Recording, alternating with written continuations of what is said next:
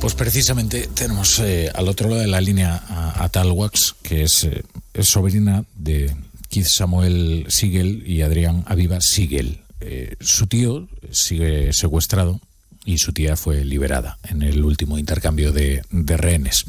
Tal, tal, tiene 29 años, es médico de profesión, nació al norte de Israel, pero creció en, Sevilla y hoy junto a otros familiares de rehenes y supervivientes de los ataques del 7 de octubre han estado en Madrid y han estado contando cuál es eh, su incertidumbre y, y, lo terrible de estos días que están, que están viviendo. Tal, buenas noches. Hola, buenas noches. Eh, tal, eh, ¿Tienes alguna o tenéis alguna prueba de vida, eh, alguna información acerca de, tu tío? bueno, de mi tío sabemos únicamente lo que nos ha contado mi tía al, al ser liberada. mi tía la liberaron el día 51 de guerra, ahora mismo estamos en el día 111 y desde entonces no sabemos nada. Hmm. nosotros sabemos que cuando, cuando separaron a mi tía para liberarla a ella, él estaba vivo. Hmm. Pero eh, desde entonces no sabemos nada. ¿A ellos los secuestraron juntos y permanecieron juntos durante todo el, cautiverio de tu tía? Eh, la mayor parte del tiempo sí. ¿Qué tal, Estuvieron juntos. ¿Qué tal está ella? ¿Qué, cómo se está recuperando de todo esto? Eh, pues ella eh, sinceramente no está muy bien. Ella sabe lo que es eh, vivir en el cautiverio, sabe las condiciones en las que están, sabe cómo torturan a los rehenes, sabe cómo los tratan, las condiciones en las que viven sin comer, sin beber, sin ducharse. Entonces, Clara, esa, obviamente está muy preocupada por por su marido, por Keith, y por los otros 135 eh, rehenes que siguen en Gaza. Eh, supongo que os ha contado, ¿no? De, lo que de lo que vivió, en fin, en el cautiverio de Hamas. Eh, sí, hay muchas cosas que ella no quiere compartir con nosotros porque eh, ella considera que, que ella ya ha sufrido suficiente y no quiere que nosotros también suframos. No quiere que sea eh, difícil para nosotros escuchar algunas cosas. Eh, por lo tanto, hay detalles que, ella no quiere compartir con nosotros. Lo que sí sabemos son, eh, en líneas generales, lo que ha vivido y algunas, sí, algunas cosas concretas que ella ha visto. Hmm. ¿Ella se encuentra ahora en Israel? Sí, ella está en Israel. Hmm.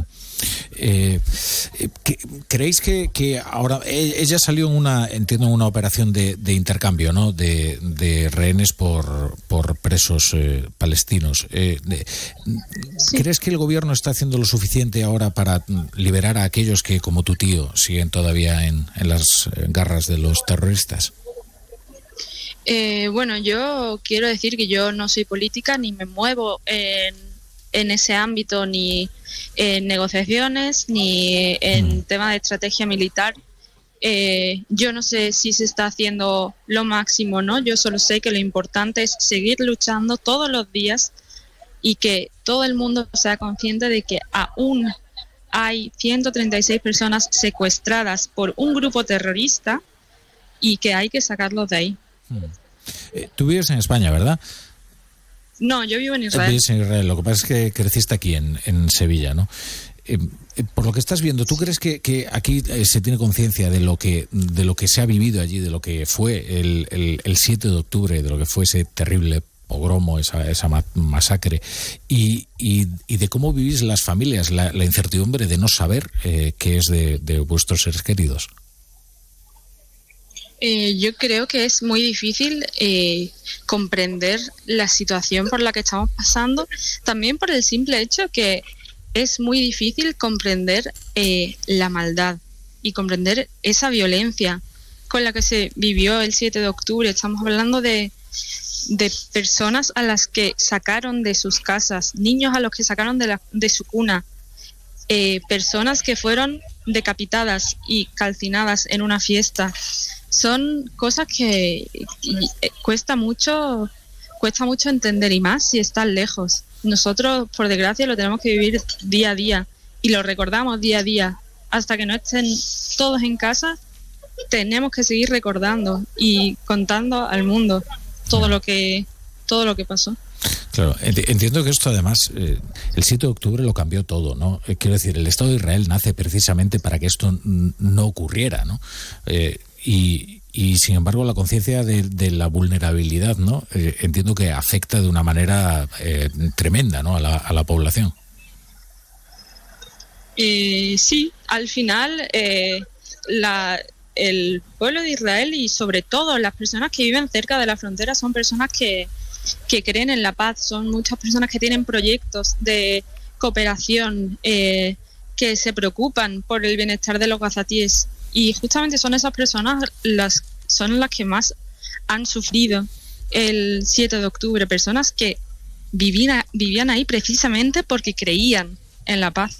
Hmm. Además entiendo que eso también produce una una contracción física del propio Estado de Israel, ¿no? Muchas personas que vivían cerca de las eh, fronteras, tanto del sur como del norte, y que ahora pues prefieren no hacerlo, ¿no? Por, por miedo, por, por inseguridad, ¿no? Eh, bueno, yo creo que también puede ser algo temporal. Al final, de verdad, eh, la gente lo que quiere es vivir en paz, quiere, no quiere vivir en guerra, no quiere que siga existiendo este conflicto.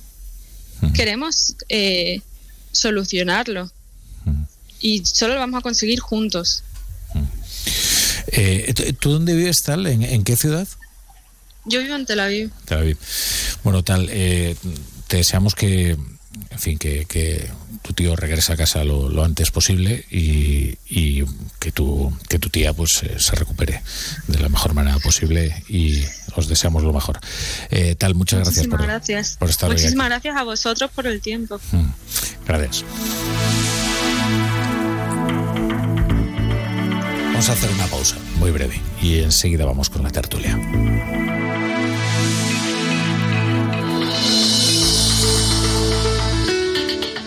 La brújula. Hay dos tipos de motoristas